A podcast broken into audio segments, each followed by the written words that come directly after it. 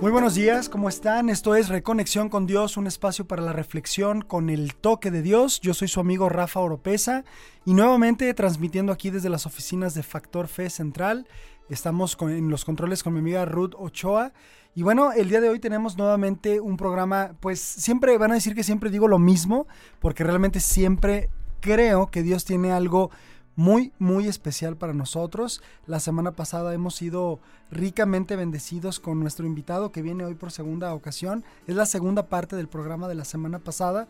Y bueno, estoy seguro que Dios está preparando otra vez algo muy, muy especial para cada uno de nosotros. Quiero presentar, sin mayor preámbulo, a mi amigo, hermano, pastor, maestro. Eugenio Cordero. Eugenio, ¿cómo estás? Bienvenido otra vez. Buenos días, Rafa. Muy contento de estar aquí nuevamente. ¿Cómo te sentiste la semana pasada? Ah, encantado, muy, muy, muy, muy contento. Qué bueno, qué bueno. De reflexionar en la palabra de Dios. Fue buenísimo, fue buenísimo, de verdad. Y bueno, estoy seguro que hoy vamos a hablar también, vamos a continuar, de hecho, un tema tan amplio que podríamos hacer eh, todo un año programas sobre la fidelidad de Dios y no terminaríamos. Pero hoy vamos a hablar particularmente de los pactos, la fidelidad asociada a sus pactos, ¿verdad? Quiero, quiero antes de empezar de lleno entrar a lo que va a ser el programa, pues regalarles algo, amigos. Tengo cuatro DVDs de nuestro amigo eh, y hermano de, de, las parábolas de Pablo y Bernabé, los monólogos de Pablo y Bernabé, de nuestro querido hermano Oscar Ríos Mena. Él quiere regalar cuatro DVDs para los primeros que me escriban. Ahí al 3 veces 3, 821 3892. Nada más díganme, yo quiero los DVDs. Son eh, DVDs donde, bueno, yo sé que es un formato que algunos ya no utilizan, pero ahí los tenemos. Y creo que para quienes todavía tienen este formato del DVD o lo pueden ver en alguno de estos aparatos, vale la pena sobre todo el producto. Son eh, monólogos actuados por este querido hermano, hechos en el estudio más especial y más equipado de Televisa. Así es de que bueno, van a tener un material evangelístico de muchísima calidad. Ya lo van a, ya lo van a ver. Entonces escríbanme para pedirme el DVD y yo con todo gusto me pongo de acuerdo para entregárselos. Eugenio, pues la semana pasada hablamos sobre la fidelidad de Dios. Y recuerdo, solamente como recapitulando un poco, eh, bueno, tú hablaste del panorama general, ¿no? Sobre la fidelidad de Dios. Partimos de este pasaje de Deuteronomio capítulo 7, del versículo más o menos del 9, 9 en adelante.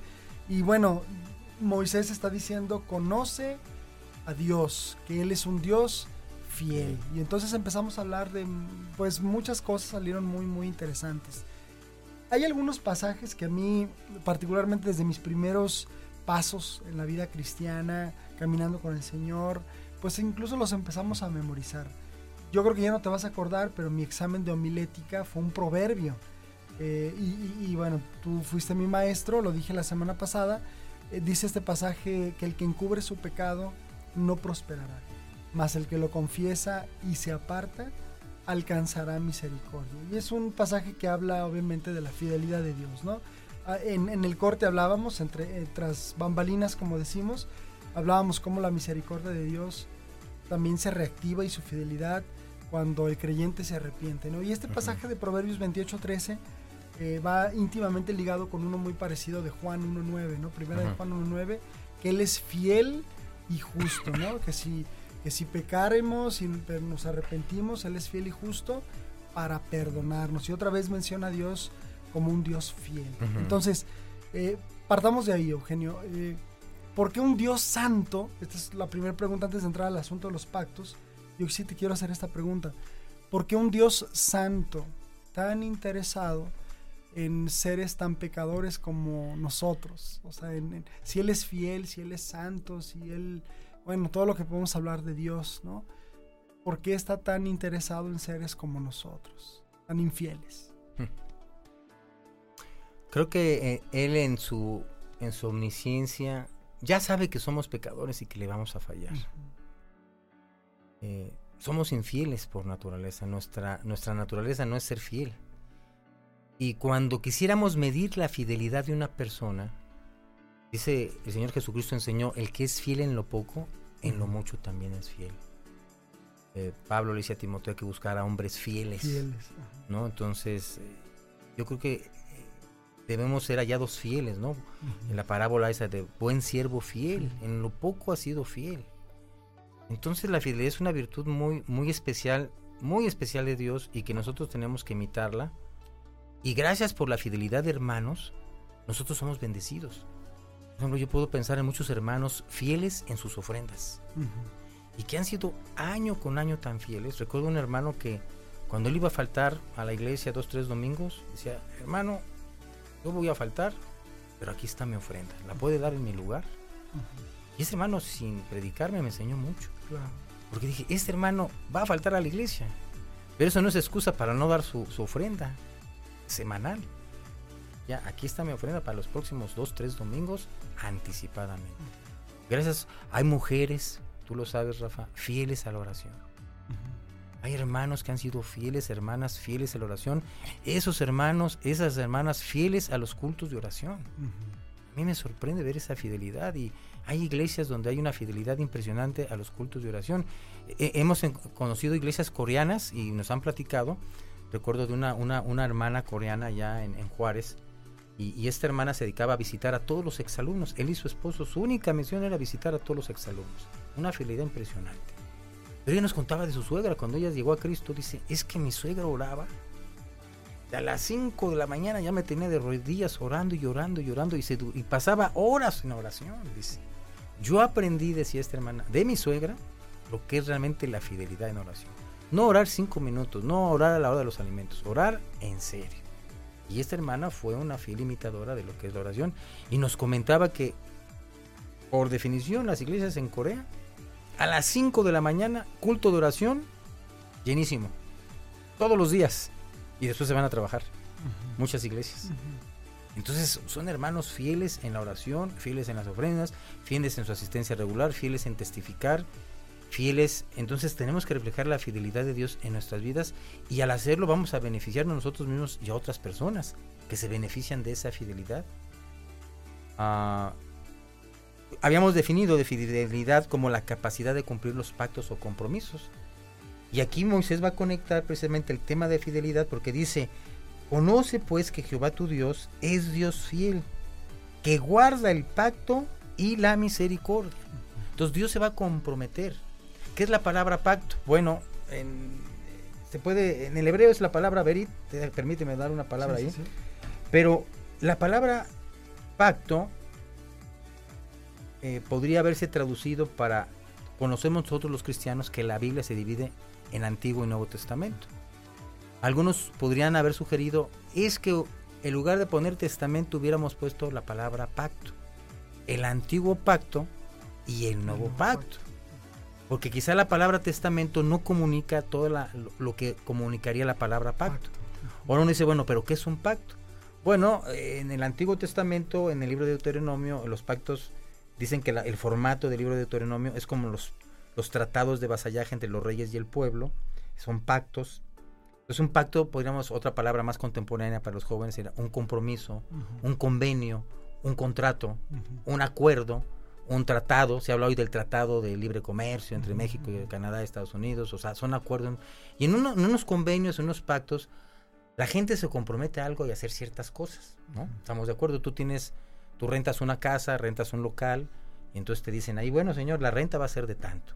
Y se queda por escrito, ya usted no me la puede aumentar por lo menos este año. Ah, pero usted se compromete a entregar la casa o el departamento y todo en las condiciones que la recibió. Y mire, aquí está todo funcionando, todas las ventanas, todo eso. ¿no? Hay gente que es muy, muy meticulosa en todas estas cuestiones. Puede haber convenios comerciales. Entonces la pregunta es, ¿qué tan fieles son los seres humanos para guardar y cumplir sus compromisos?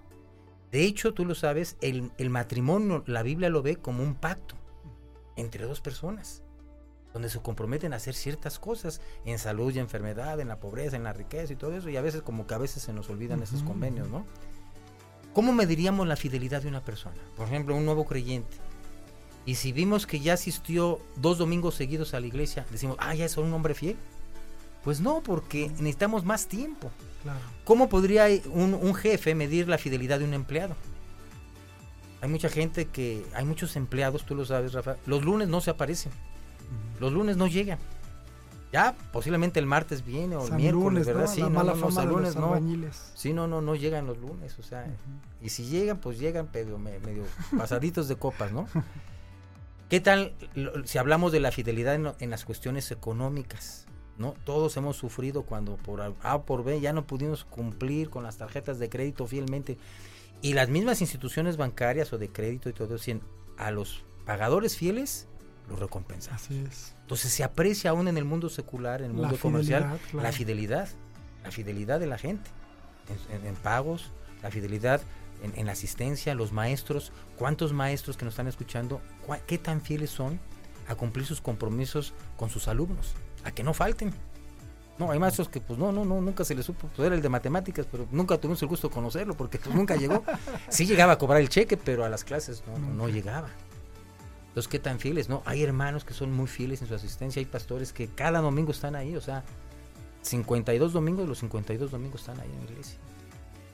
Entonces, la fidelidad es un valor en la persona de Dios mucho más, pero tenemos que conectarlo con los pactos, con los compromisos que hemos aceptado. Y es, es importante decir, Rafa, que ninguna sociedad, ninguna sociedad, ni en cuestiones espirituales, no puede haber avance ni progreso si no hay convenios de por medio, si no de palabra, si no por escrito, porque sean de palabra. Pero hoy por hoy ya la gente no te confía en tu palabra. Soy una persona tan fiel que cuando yo digo sí, mi sí es sí y digo no es no.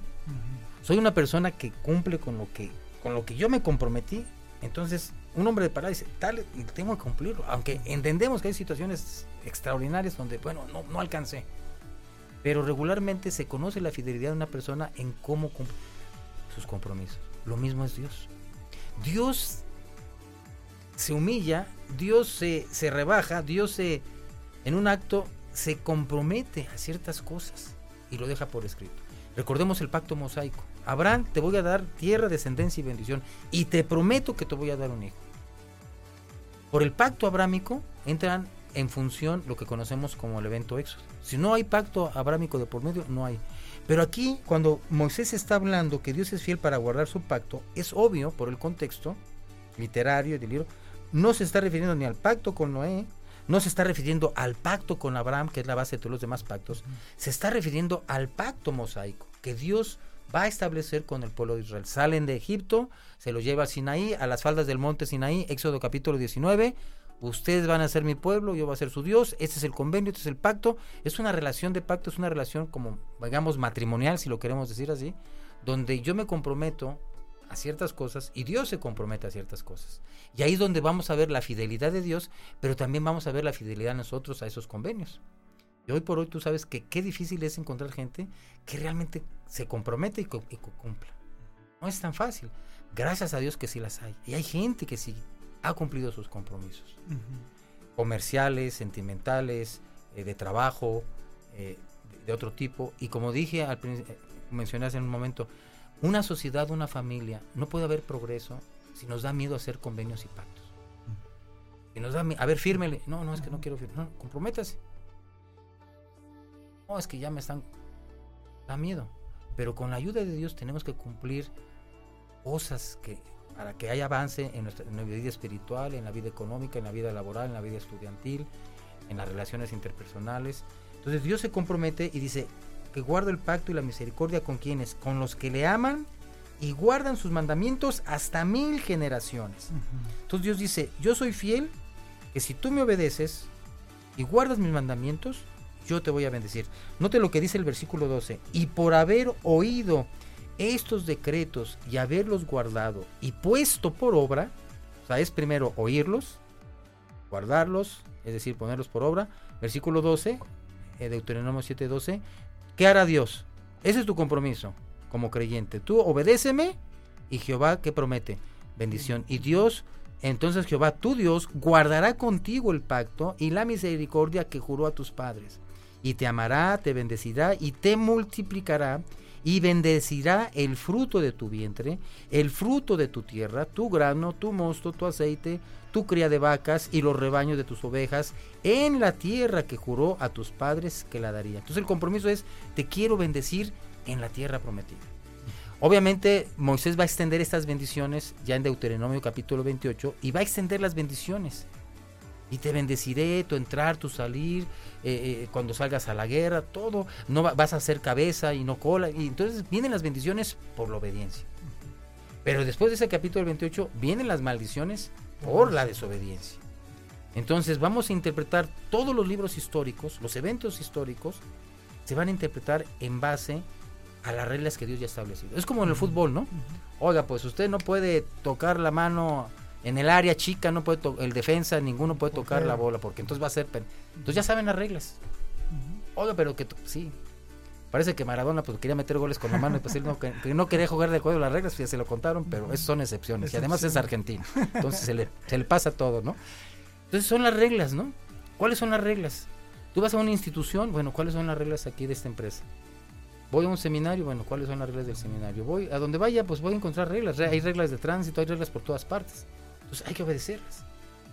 Es interesante, en Juárez, ahora que fuimos, llegas a un, a un semáforo donde no hay una, una esquina, cuatro calles, no hay semáforo, no hay policía, no hay nada.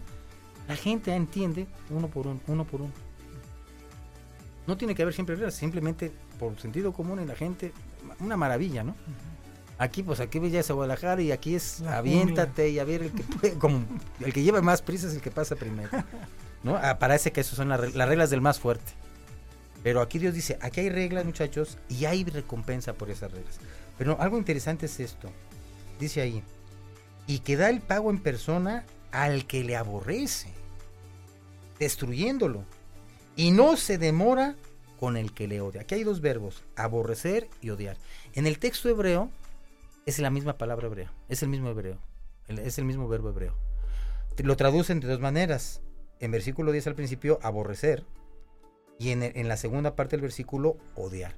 Pregunto, Rafa, ¿hay gente que odia a Dios? Hay gente que aborrece a Dios. ¿Qué es aborrecer? Bueno, quiero darlo con una, una ilustración o dos ilustraciones que tienen que ver con comida. ¿Cuál es la comida que aunque te la pagaran no te la comerías? Dices, eso no me lo como aunque me lo paguen, aunque me lo den gratis. No, no, eso... Hay gente que es intolerante, por ejemplo, a la lactosa. Toma un vaso de leche y olvídate, todo el día va a andar mal y no... Hay gente que algo le cae mal y dice, no, no, es que si yo como eso, olvídate, me vas a meter en problemas. Hay comidas que nos, nos deleitan, pero hay comidas que aborrecemos. O cuando encontramos una mosca, una cucaracha o un ratoncito en mi sopa, no, pues ya, ya no quise, ¿verdad? Recuerdo que una persona un día me invitó a unos tacos y estamos disfrutando nuestros tacos. De repente cuando le da una mordida al taco, ¿qué es lo que hace la persona? Agarra así y le sale un cabello enorme, larguísimo aborreció esos tacos por toda la vida. Alguien ha dicho que es peor que encontrarse un gusano en una manzana, la mitad del gusano.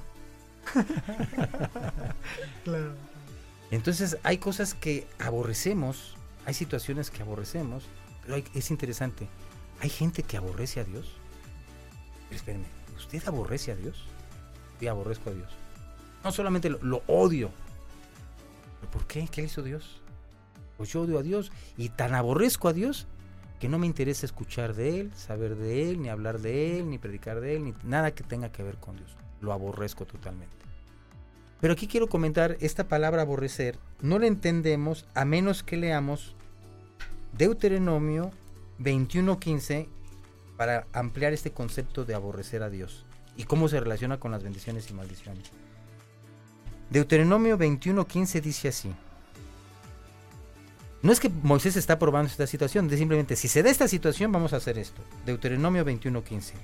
Si un hombre tuviere dos mujeres, la una amada y la otra aborrecida, y la amada y la aborrecida le hubieran dado hijos, el hijo y, y el hijo primogénito fuere de la aborrecida, en tal caso dice Moisés, en el día que hiciera heredar a sus hijos, lo que tuviere, no podrá dar el derecho de primogenitura al hijo de la amada con preferencia al hijo de la aborrecida, que es el primogénito. Yo le pregunto a veces a los jóvenes, a las muchachas, oye, ¿tú crees que un hombre así, jovencito, galán, buen mozo, no sé, tapatí o de cualquier otro estado de la República o cualquier parte del mundo, este jovencito podría ser fiel a tres o a dos mujeres al mismo tiempo? Definitivamente no. Aunque algunos jóvenes dicen, no, yo sí puedo, hermano, yo mire, el lunes me veo con una, el miércoles con otra y el viernes con otra. Nada más que no se me crucen y que no me encuentren porque sí. Yo a las tres las quiero igual, a las tres les soy fiel. A ver, a ver, jovencito, esperen. Creo que no he entendido el concepto de fidelidad. No se puede ser fiel a dos mujeres. Entonces las jovencitas tienen que tomar esto en cuenta. Bueno, es que sí, yo soy la segunda, pues, soy el plato de segunda, soy plato de segunda, ¿verdad? Mesa, pero no importa. No, no, no sí importa. Siente tú también tantita dignidad y decir, no, es que o andas conmigo y nada más conmigo. No quiero ser plato de segunda mesa. Entonces el concepto de fidelidad es Jesucristo en palabras de Jesús. No podré ser fiel a Dios y a las riquezas. No se puede tener dos amos, porque va uno a quedar mal con alguien. Entonces aquí la palabra aborrecer en Deuteronomio, ilustrada con Moisés por este caso, si un hombre tuviere dos mujeres, tiene dos. Y a las dos, con, con las dos ya tuvo hijos. Pero ¿qué sucede? Dice, la una la vamos a llamar la amada, usted quiere la consentida, la preferida, la capillita, como lo quiera llamar. No, la, la, catedral. la catedral. Y la otra la aborrecida, esa sería la capillita. La casa chica, que luego se convierte en la casa grande, pero bueno. Y la aborrecida. ¿Quién es la aborrecida? La aborrecida en este contexto no significa que no es importante, que no la ama, porque tan la ama y, y que te hasta ya tengo un hijo con ella, y es su hijo primogénito. Sugiere probablemente que esta aborrecida era por mucho tiempo la número uno y después ya conoció a esta persona, otra más joven, más bonita, no sé, la dejó por la, ¿verdad? Tal vez su esposa ahora que tiene 40, pues la, la quiere cambiar por una de 20 o dos, y entonces ya la cambia y dice, no, ya, ya cambié. Y ahora que voy a heredar a mi hijo, de, ¿a cuál de las dos quieres más? A ella. No, no, pues, porque tu primera esposa, que ahora es la aborrecida, tu primogénito tiene todo el derecho. Entonces, ¿qué es la aborrecida? Aborrecida en este contexto significa, igual que en el Nuevo Testamento, amar menos que, o darle el segundo lugar. No ¿Tiene, el primero. tiene que ver con el término de cuando Jesús habla del repudio. Exactamente. Repudiada, ¿no? Entonces, por eso ese pasaje que muchos no entendíamos, ¿verdad? Yo no lo entendía por muchos años. Que Jesucristo dice: El que no aborreciere padre, madre, es el que podría traducirse odiar. Pero ¿por qué? ¿cómo lo voy a odiar a mi papá y mi mamá? Pues es una contradicción. Porque la Biblia dice que hay que honrarles, hay que valorarlos. Entonces, aquí tú dices que lo, que lo aborrezca. Bueno, aborrecer en el sentido de tienes que amarlo menos. ¿Qué? Es decir, un segundo lugar. Sí, sí, sí. Entonces, el pecado de idolatría se ve cuando yo pongo a mi esposa, a mi esposo, usted hermana, a sus hijos y hacemos de nuestros hijos nuestros idolitos, o a un líder cristiano, o a una persona muy famosa, no sé, o a nosotros mismos, como decía el doctor Sheffield, la peor de las maldades es poner en lugar de creador cualquier otra cosa creada. Esa es la peor. Si hay un pecado enorme, es ser infiel a Dios. Si hay un entonces Dios dice, Eugenio, yo quiero el primer lugar en tu vida. Bueno, Dios, te voy a hacer un favor, te voy a dar el segundo, ¿cómo ves? No, bueno, no quiero el segundo, quiero el primero. Y menos que ese lugar que es el primero, me estás aborreciendo. Estás amando menos que. Entonces yo no quiero el segundo lugar, ni el tercero, ni el cuarto. Pero hay un salmo muy interesante, Rafa, quiero que lo leamos, el Salmo 10. Salmo 10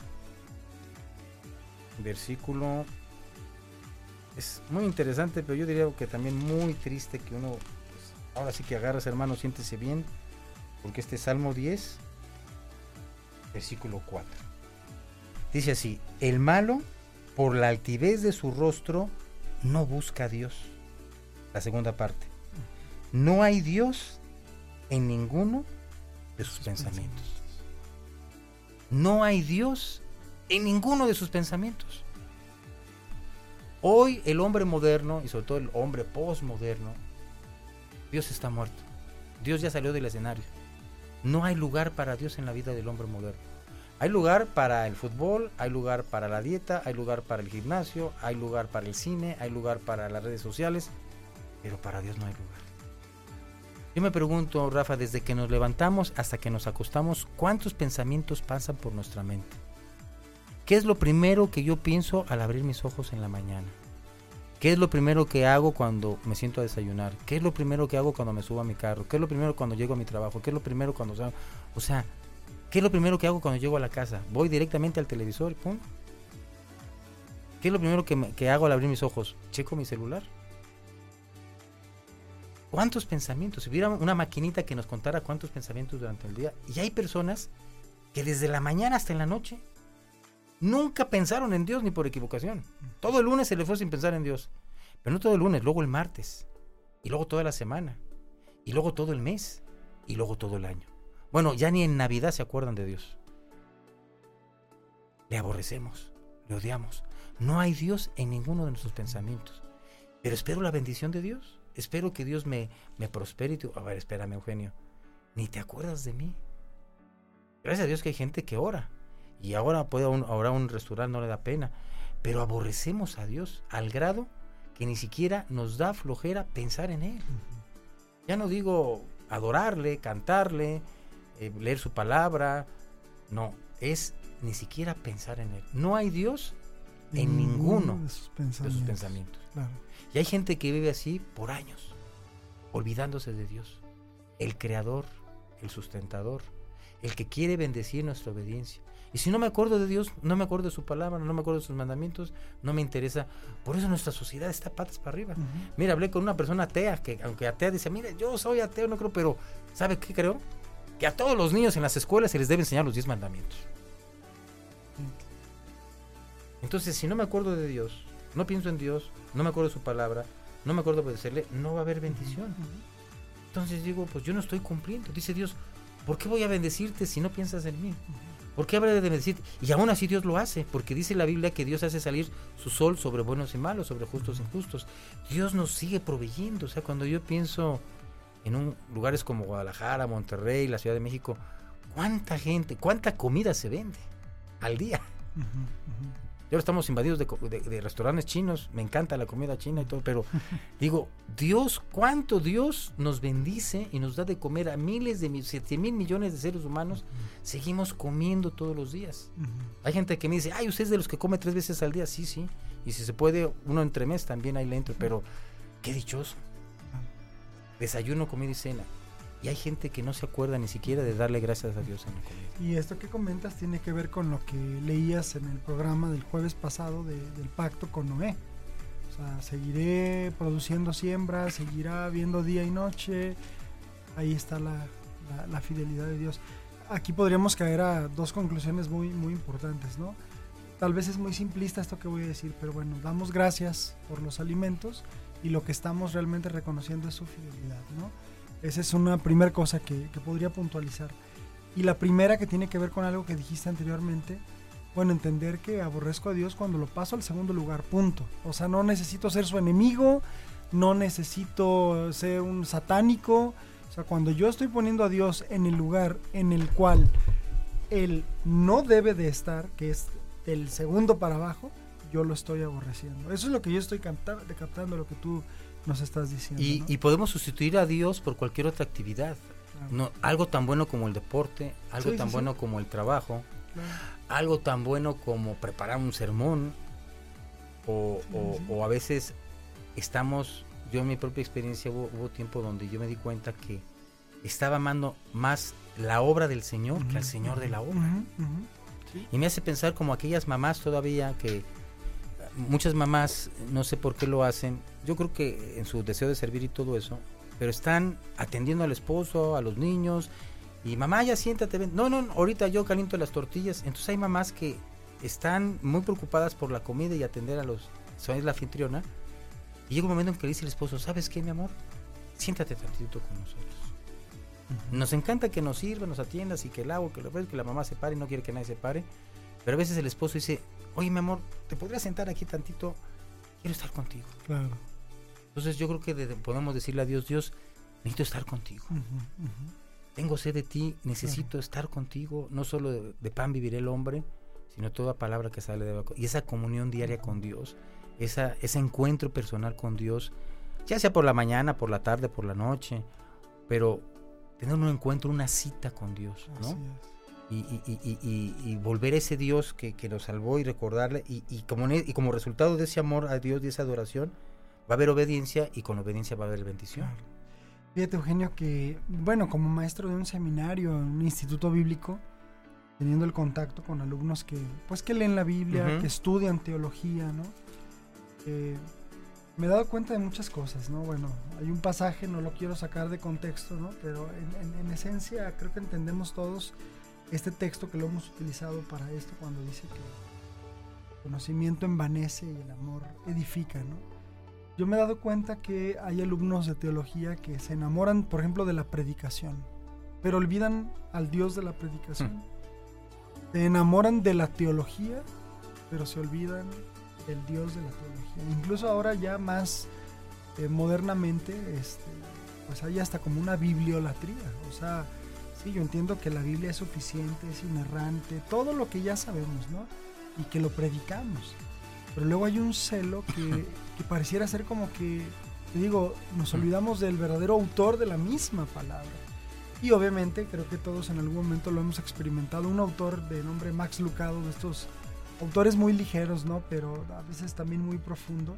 Mencionaba esto que tú dices, ¿no? Que a veces los pastores tenemos esa tendencia a eh, estar en la cocina, pero no estar con el cocinero, ¿no? O sea, estamos tan metidos en la obra de Dios, pero no con el Dios de la obra. Nos olvidamos quién nos llamó y quién es el sustentador de la misma. Entonces, qué, qué increíble, ahorita me sorprendía que mencionabas del, del ateo, ¿no? Cómo un ateo puede concluir, incluso él mismo, caer en cuenta que bueno, incluso los 10 mandamientos Sí. que fueron quitados, por ejemplo, en los Estados Unidos, que antes estaban pegados a un lado del pizarrón. Desde que los quitaron empezó a haber más abortos, empezaron a haber más asesinatos, más, Más, suicidios, más violencia. más violencia. Hay una anécdota respecto a esto, yo no sé si fue así, pero bueno, le preguntaron a la hija de Billy Graham que, que, que- que por qué había sucedido lo... que- porque era como una especie de pregunta tendenciosa asociada hacia el islamismo, ¿no? Como causantes del, del 9-11, de las Ujú. Torres Gemelas. Y ella dijo, bueno, podríamos culparlos a ellos, pero yo creo que todo inició desde que decidimos sacar la oración de las aulas, decidimos sacar los 10 mandamientos de las mismas, decidimos sacar a Dios, ¿no? De la vida del, del niño. Entonces, eh, creo que esto de alguna manera también responde, responde mucho a lo que estamos hablando. ¿Qué te parece si vamos a un corte musical, Eugenio? En el primer programa me hablabas de la canción de Marcos Witt, de Sí, Dios de Pacto. Dios de pacto, sí. ¿Qué te parece si la escuchamos y Mm, regresamos excelente. para una segunda y última parte? ¿Te parece bien? Adelante. Muy bien amigos, esto es Dios de Pactos con Marcos Witt y regresamos para la última parte de Reconexión con Dios, un espacio para la reflexión con el toque de Dios. Regresamos. Dios de pactos, que guardas tus promesas, que cumples tu palabra, que guías mi destino. Dios de pactos, confío en tus promesas, descanso en tu palabra, por tu gracia estoy aquí.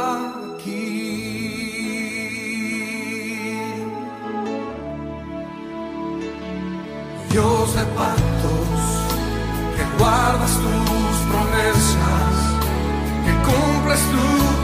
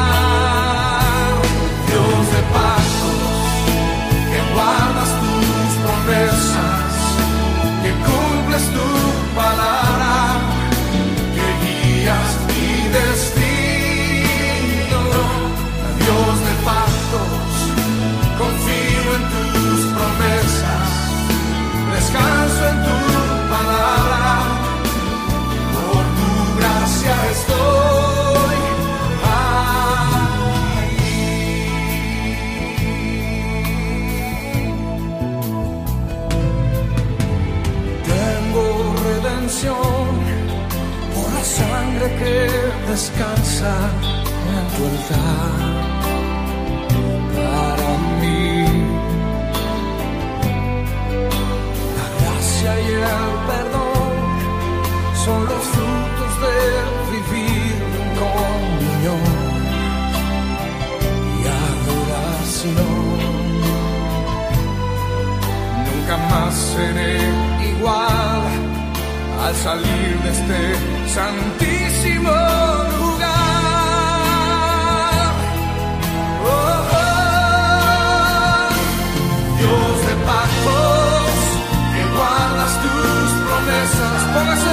cántelo conmigo. Que guías mi destino. Dios de pactos, confío en tus promesas.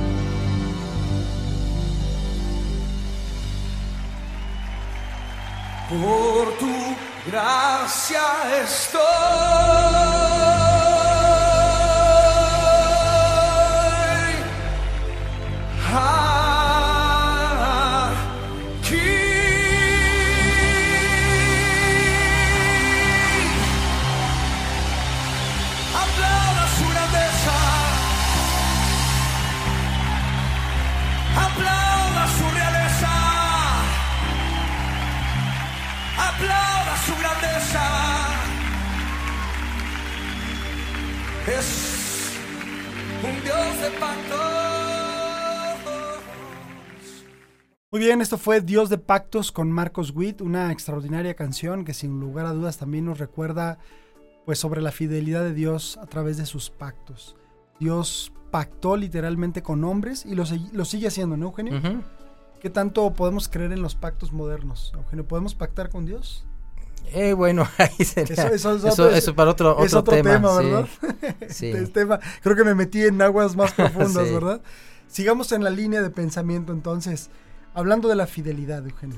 ¿cómo podemos retomar de donde nos quedamos? ¿Qué- ¿Querías decirnos Bueno, queríamos eh, retomar, pues el creyente sí conoce la fidelidad de Dios, entendiendo primeramente quién es Dios. También mencionamos que el creyente conoce la fidelidad de Dios para guardar el pacto. Entonces, ¿cómo medimos la fidelidad de Dios si Él ha obrado de acuerdo a lo que Él ya mismo ha establecido? Ahora hay que recordar que hay una diferencia entre un- una promesa y un pacto. Un pacto ya tiene un carácter más elevado, ya es a otro nivel. Por eso en el, en el Antiguo Testamento, cuando vemos que Dios hizo una promesa a- al padre Abraham, le promete tierra, descendencia y bendición, y, y eso se queda como promesa hasta cierto tiempo. Cuando llegamos al capítulo 15, eh, no me dejarás mentir, llegamos a ese gran capítulo donde Dios establece el pacto, Abraham. o sea, a, a la promesa lo va a elevar al carácter de pacto. De Dice, bueno, sí, Abraham, yo te hice una promesa, pero ahora va a ser un pacto. Pacto. Porque es cuando Abraham le pregunta, bueno, señor, ¿en qué conoceré que sí me vas a dar un hijo? Y es cuando le dice, bueno, tráete estos animales, los partes a la mitad, esto no los partas. Y dice ahí al final de ese capítulo, en aquel día Jehová Dios hizo un pacto. Y ahí también son importantes los verbos, porque ahí no di- el verbo no es en plural. No dice, y en aquel día Jehová y Abraham hicieron. No, el verbo es en singular. Aquel día Jehová hizo un pacto con Abraham. Con Abraham. O sea, el Sí. pacto lo hace Dios. Y solamente Dios. Y el que se compromete a todo a cumplir es Dios. Entonces, esa es la base, el pacto abrahámico es la base para los demás pactos. El pacto mosaico, el pacto palestino, el pacto davídico.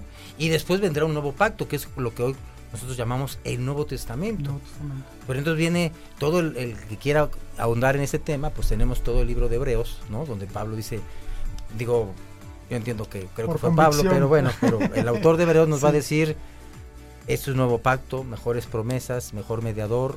O sea, aquí ya Dios se sirve con la cuchara grande y cuando Jesucristo viene dice, esa es la copa del nuevo pacto en mi sangre. No porque el otro no haya sido bueno, sino que ahora vienen cosas mejores y, y hay una enseñanza, entonces Antiguo Testamento, Antiguo Pacto, Nuevo Testamento, pero aquí el pacto mosaico nos ayuda a entender cómo va a actuar Dios y a entender su fidelidad. Y no se trata de adivinar y que por ley de probabilidad, no, no, no. Dios ha predicho una cosa, hay que creerle a Dios. Ujú. Dios me ha, me ha hecho una advertencia, hay que creerle a Dios. Por eso al final Moisés dice, te he puesto delante de ti la vida y la muerte. Ujú. Escoge pues la vida para que vivas. O sea, tú decides finalmente cómo, tú tienes gran parte cómo va a ser tu destino al final. Y Israel tiene que entender eso. Y sobre todo Israel va, el, el- el- el primer, segundo mandamiento es lo que más va a violar y, y se va a desatar o se va a activar toda una serie de consecuencias, ¿no? Pero eh, el tercer punto, lo que quisiéramos comentar aquí, es que también el creyente conoce la fidelidad de Dios para poder enfrentar sin temor todos los retos del futuro. Vamos a ver en contexto qué pasaba con el pueblo de Israel, ¿no? Estamos en el año más o menos 1040 1005 antes, 1045, a ver, deja para no dar la, fecha mala. Estamos hablando, sí, Éxodo fue en el año 1445, ya han pasado 40 años en el desierto, entonces estamos hablando 1400 antes de Cristo, a pocos meses de entrar a la tierra prometida. Moisés va a morir, ya se lo ha dicho Dios, Moisés, tú no vas a entrar, nombra a Josué como tu sucesor porque él va a entrar y repartir la tierra. Tú vas a morir de este lado del Jordán, te permito ver la tierra, pero no vas a entrar. Viene una segunda generación. Es interesante, eh, eh, Rafa, porque si uno hace un, un- un- un- un- un cálculo, se habla que eran 600 mil hombres de a pie, sin contar niños y mujeres.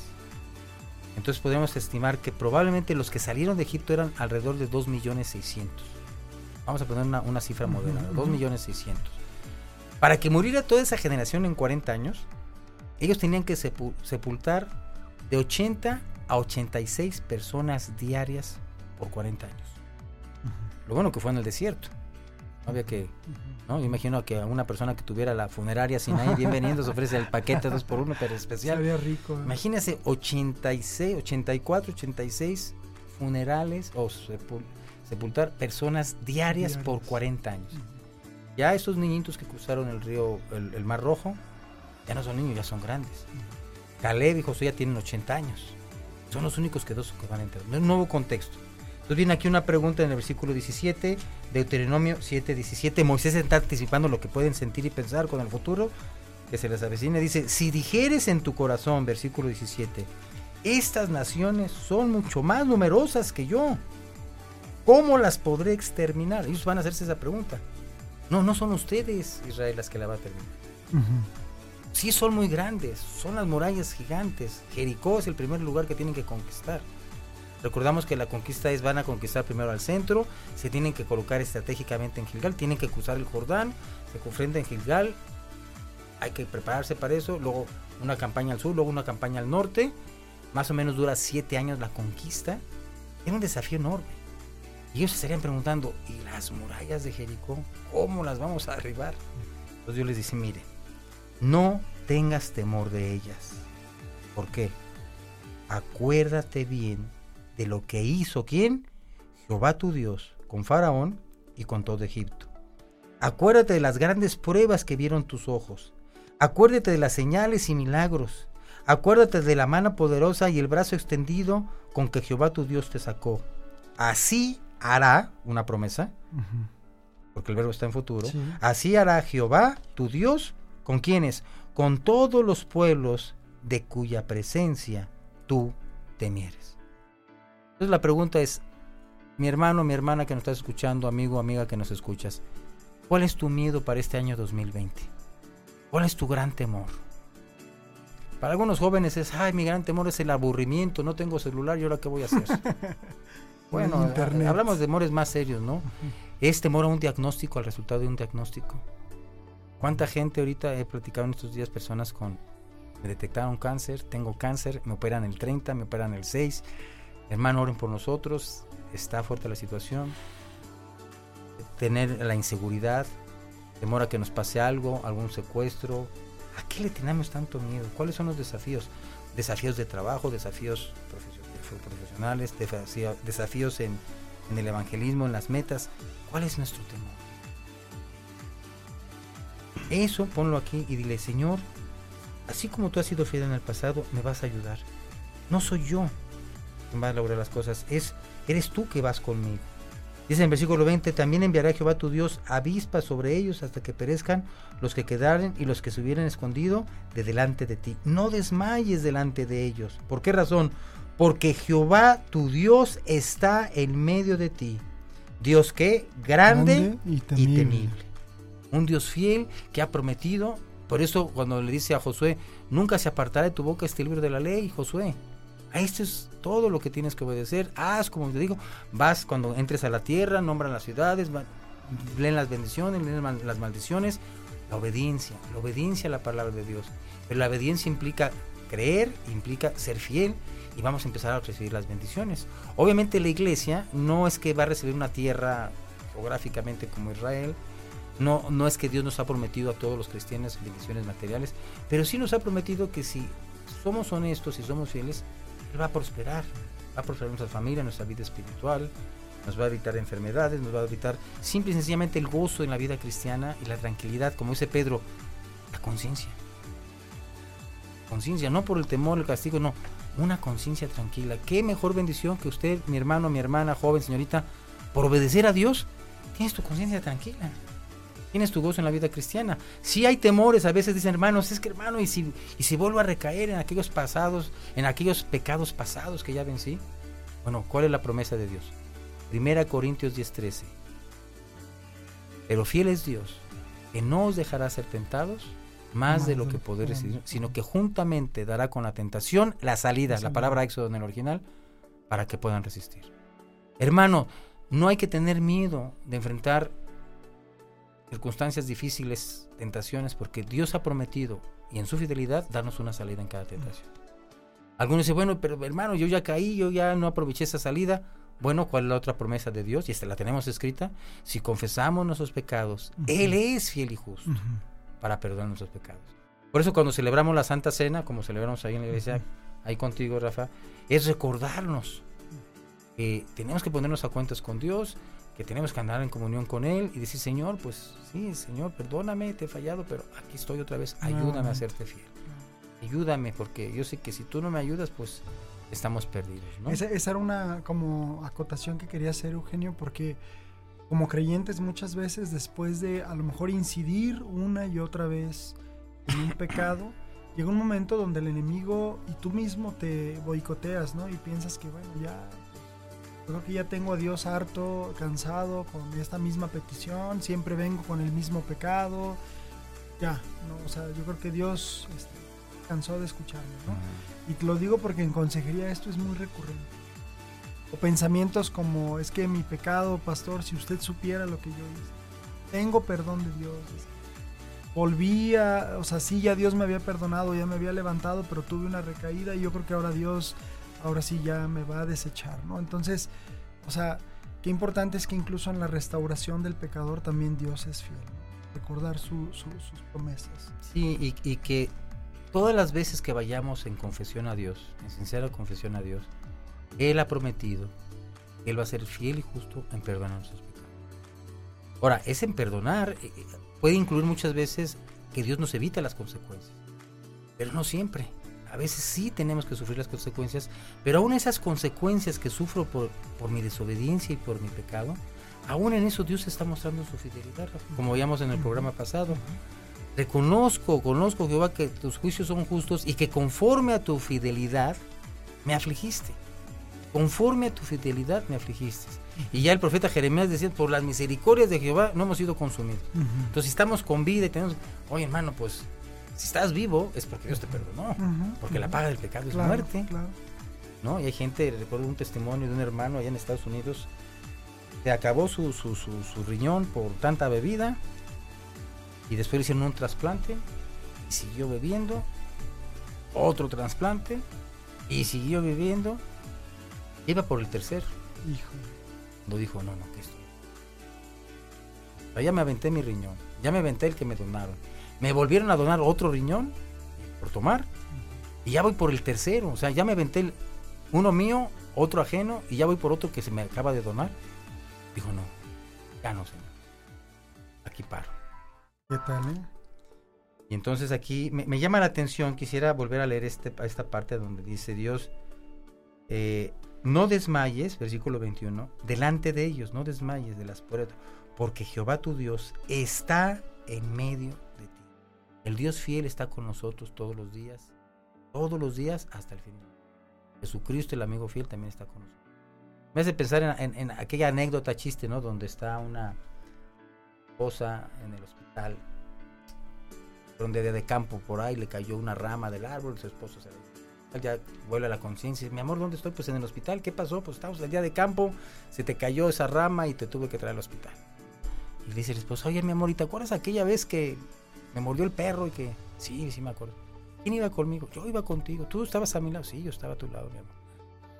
¿Y te acuerdas aquella vez que la piñata de nuestros hijos y la fiesta y me, me pegaron con... Sí, ¿quién estaba a mi lado? Pues tú, ¿verdad, mi amor? Sí.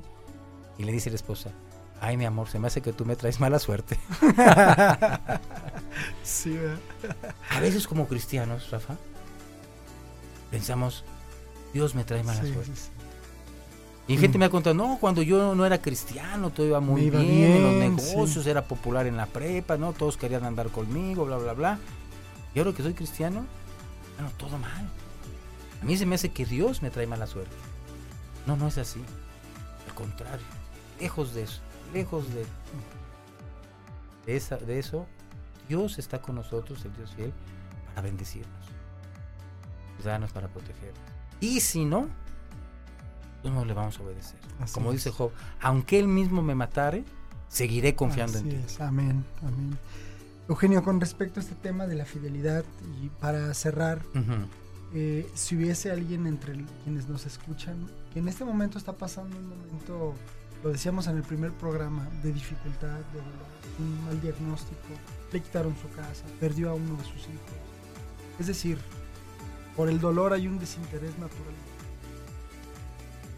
¿Qué mensaje tendrías para él? Podrías decirle. Yo diría que aferrarse nuevamente a las promesas de Dios, ¿no? a, sus, a sus promesas de que Él va a estar con nosotros.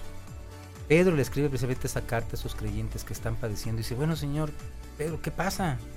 Estamos obedeciendo, estamos cumpliendo, siguiendo a Jesús y viene sufrimiento. Por eso el tema de la carta de Pedro es sufrimiento injusto. Dice Pedro, miren hermanos, el sufrimiento no lo vamos a poder evitar. Lo que sí podemos hacer es, ¿decides sufrir por hacer lo bueno o decides sufrir por hacer lo malo? Pero si decidimos sufrir por hacer lo malo, ¿qué chiste tiene si padecemos como malhechor? Que no, este es el que se roba el dinero, este es el que no cumple, este es el que eh, se emborracha, este es el que... Cualquier otro pecado, ¿no? Escandaloso o no escandaloso. Pues qué gracia tiene si haciendo lo malo sufro. Pues eso no tiene ningún mérito. Dice el mérito y lo dice Pedro, porque también Cristo padeció, dejándonos ejemplo para que sean. Él padeció injustamente. Cristo padeció y él encomendó su alma al fiel Creador. Y él decía, de todos modos seguiré confiando, de todos modos seguiré obedeciendo, quiero ser fiel al que me ha sido fiel. ¿no?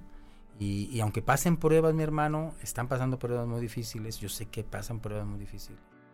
Y, y- y creo que ningún cristiano puede decir que nunca ha pasado algo difícil.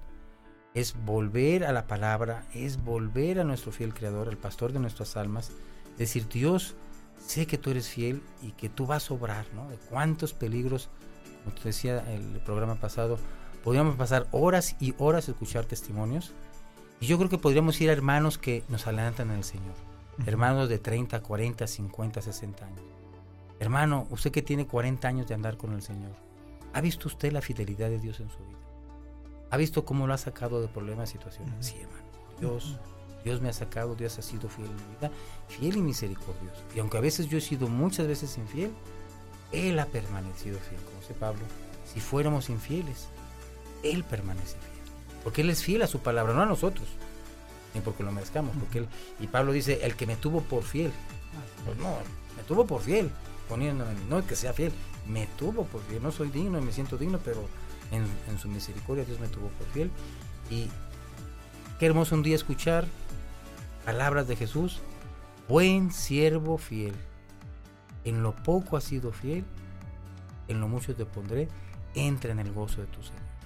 Entonces que Dios nos ayude y que nos guarde en fidelidad a Él, a su palabra y a nuestros compromisos. Muchas gracias Eugenio por haber estado en estos dos programas hablando de la fidelidad de Dios. Te agradezco mucho.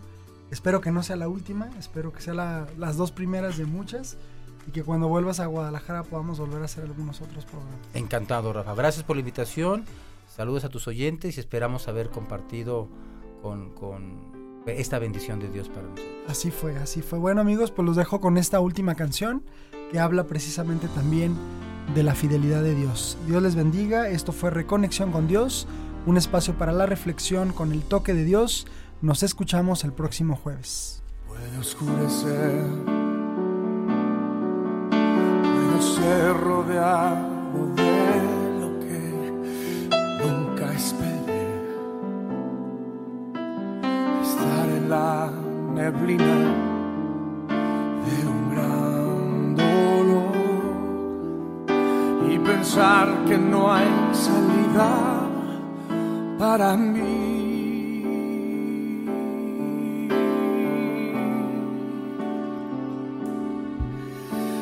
Pero hay una verdad que nunca me dejará desfallecer. Y aunque yo no la deba merecer, me sostiene.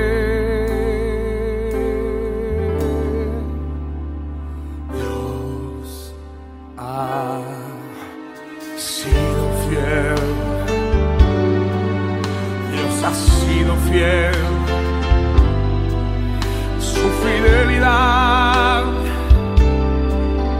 nunca acabará. Permanecerá. Siempre crecerá. Él ha sido fiel